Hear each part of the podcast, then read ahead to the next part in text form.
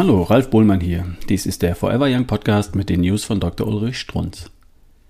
Epigenetik Teil 5.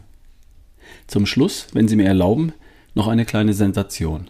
Ein Schmankerl, wie wir Bayern sagen. Betrifft Ihr Hüftgold, Ihre Bauchringe oder ganz deutlich den Schwabbelspeck, den Sie da jeden Morgen vor dem Spiegel bewundern. Betrifft ja angeblich zwei Drittel der Deutschen. Glatt gelogen. Nicht zwei Drittel, sondern 90 Prozent der Deutschen sind übergewichtig, können mit kühner Hand am Bauch die fetten Falterl taktil genießen. Deutschland ist ja tatsächlich das fetteste Volk Europas. Unvergessen, wie wir alle da vor Jahren von höchster Stelle gerügt wurden, von der Gesundheitsministerin Schmidt und neben ihr von unserem Horst, dem Seehofer, die gemeinsam dem deutschen Volk ernste Vorhaltungen machten. Ich habe mir die zwei davor bei der Pressekonferenz in Badebekleidung vorgestellt und deren Mut bewundert. Man könnte auch sagen, Frechheit, dem gesamten deutschen Volk die Fettsucht vorzuwerfen und selbst? Hm. Nur, das löst das Problem nicht. Das Problem Übergewicht. Ihr Problem. Das Schmankerl jetzt am Schluss. Das Problem Übergewicht ist heute gelöst, und zwar wissenschaftlich gelöst. Entscheidend ist das Wort wissenschaftlich. Bisher wurde nur geraten. Diäten haben alle geraten.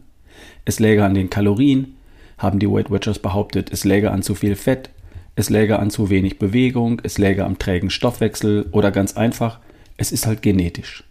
Ab heute können Sie sämtliche mehrere hundert Diäten dieser Welt in der Pfeife rauchen. Können Sie vergessen. Ab heute dürfen Sie 50 Jahre hinter sich lassen. Die Dinosaurier-Ära. Oder wie Professor Pudel von der DGE im Festvortrag verkündete, die Ernährungsberatung in Deutschland hat seit 50 Jahren versagt. Wie recht er hat. Professor Pudel hatte übrigens, wie er es nannte, eine wissenschaftliche Läuterung durchgemacht. Er hatte tatsächlich, im Gegensatz zu seinen Professorenkollegen der DGE, verstanden, dass der Aberglaube, die Deutschen würden schlanker werden, wenn sie nur endlich den Kohlenhydratanteil, natürlich Vollkorn, als ob das nützen würde, von 40 auf 60 Prozent anheben würden, blanker Unsinn war. Aber wie gesagt, Aberglaube.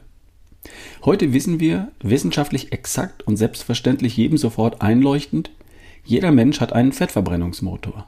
Sonst wäre ja jeder von uns als Säugling geplatzt. Wir können also, theoretisch, unser Fett verbrennen. Mein Töchterlein, Biologin, würde wissenschaftlich korrekt von vier fettverbrennenden Enzymen sprechen. Aber bleiben wir bei dem Motor. Klingt besser. Dieser Fettverbrennungsmotor ist entweder ein oder aus. Eingeschaltet oder ausgeschaltet. Schlanke Leute haben den Motor ständig oder jedenfalls sehr häufig eingeschaltet. Dicke Leute haben den Motor ausgeschaltet. Jedenfalls die meiste Zeit am Tag. Das Jahr ein, Jahr aus. Deswegen sind sie dick. Es geht also nur um die Frage, was ist der Schalter? Das ist das ganze Geheimnis. Das war eben die letzten 50 Jahre der DGE nicht bekannt. Übrigens bis heute. Die erlösende Erkenntnis, wissenschaftlich gemessen mit dem respiratorischen Quotient, heißt, der Schalter, das sind die Kohlenhydrate. Gemessen mit dem RQ. Und das tut eben kaum jemand. Kaum ein Arzt hat in seiner Praxis einen Spiroergometer. Viel zu teuer. Bleibt einzelnen wissenschaftlichen und sportmedizinischen Einrichtungen vorbehalten. Die haben es zwar gemessen, aber nicht benutzt, nicht ausgenutzt. Denn die untersuchten Sportler waren sowieso schon schlank. Dass man dieses Gerät auch für übergewichtige Normalmenschen einsetzen könnte, ist neu. Wir tun das und sind stolz darauf und haben eben gefunden, Kohlenhydrate stoppen die Fettverbrennung. Das war alles. Sobald Kohlenhydrate in den Mund gelangen, stoppen sie den Fettverbrennungsmotor für einige Stunden.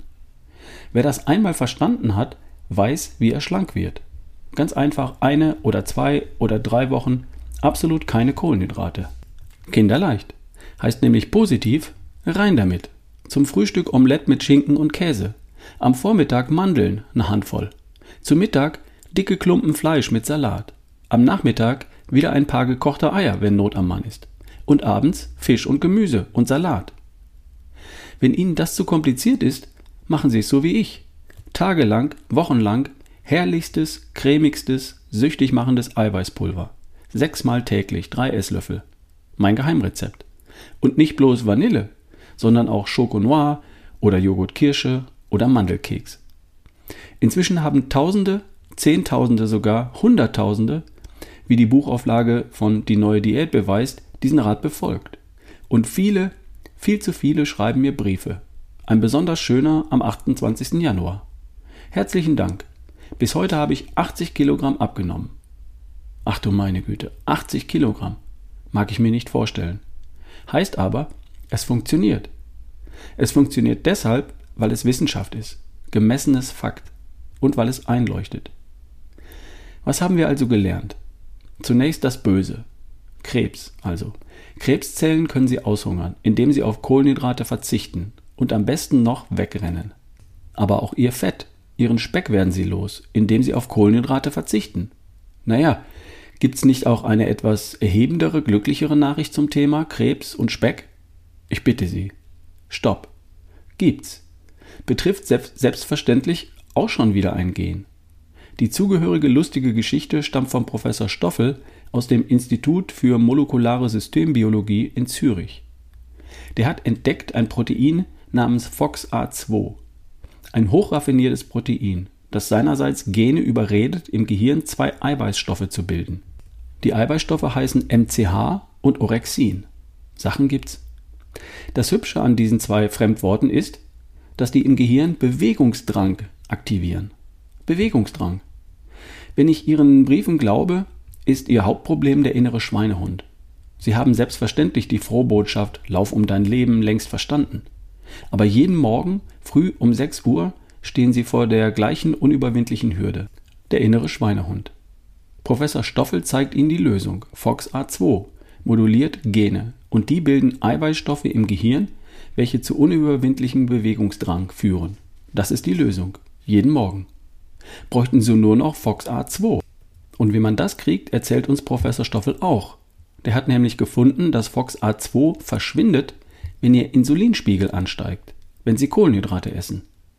Dass es dagegen massiv anflutet, wenn sie auf diesen Unfug, auf Kohlenhydrate verzichten, wenn sie sich von Eiweiß ernähren. Der Verzicht auf Kohlenhydrate macht also beweglich, macht umtriebig, stimuliert ihren Bewegungsdrang, motiviert sie zum Laufen, Drum beginne ich, drum beginn ich den Morgen mit einem Eiweißshake. Null Kohlenhydrate. Pure Motivation. Noch was Nettes, Überraschendes, Neues. Nennt sich Foxo. Foxo ist ein Genschalter. Foxo schaltet ein die Gene für Abwehrproteine auf der Haut, in der Lunge, auf der Darmschleimhaut. Abwehrproteine, die direkt am Tatort, also der Lungenschleimhaut, Krankmacher wie Bakterien oder Viren zerstören, deren Zellwände auflösen. Foxo nennt man das zweite Immunsystem. Mit viel Foxo kommen also nur noch ganz wenige Bakterien durch die Lungenschleimhaut, durch die Darmschleimhaut, durch die Haut in ihren Körper. Sie schonen plötzlich ihr eigentliches Immunsystem. Das braucht nicht mehr zu kämpfen. Die Energie haben sie dann zum Denken oder zum Marathonlaufen.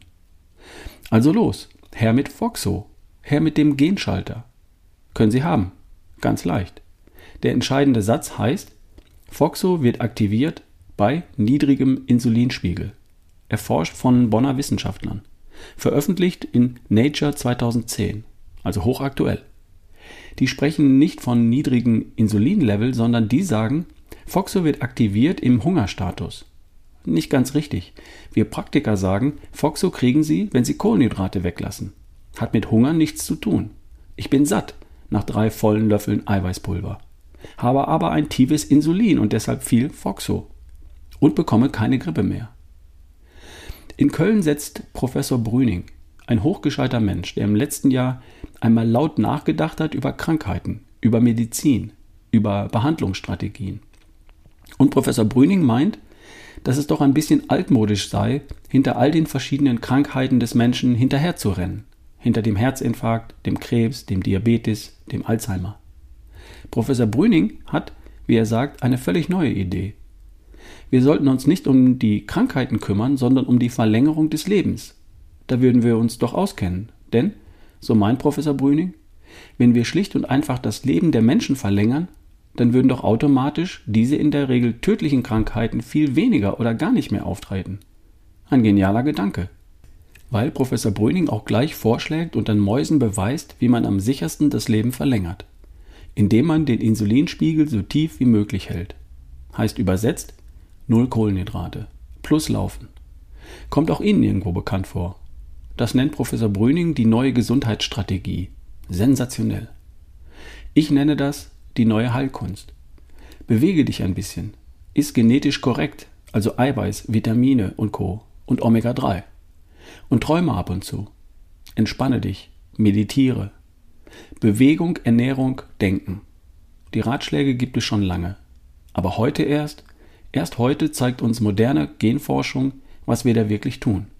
Wir umschmeicheln unsere Gene und unsere Gene verwöhnen uns. Ist das nicht ein wundervolles Bild? Das waren die News von Dr. Ulrich Strunz, vorgelesen von Ralf Bohlmann hier im Forever Young Podcast. Bis zum nächsten Mal.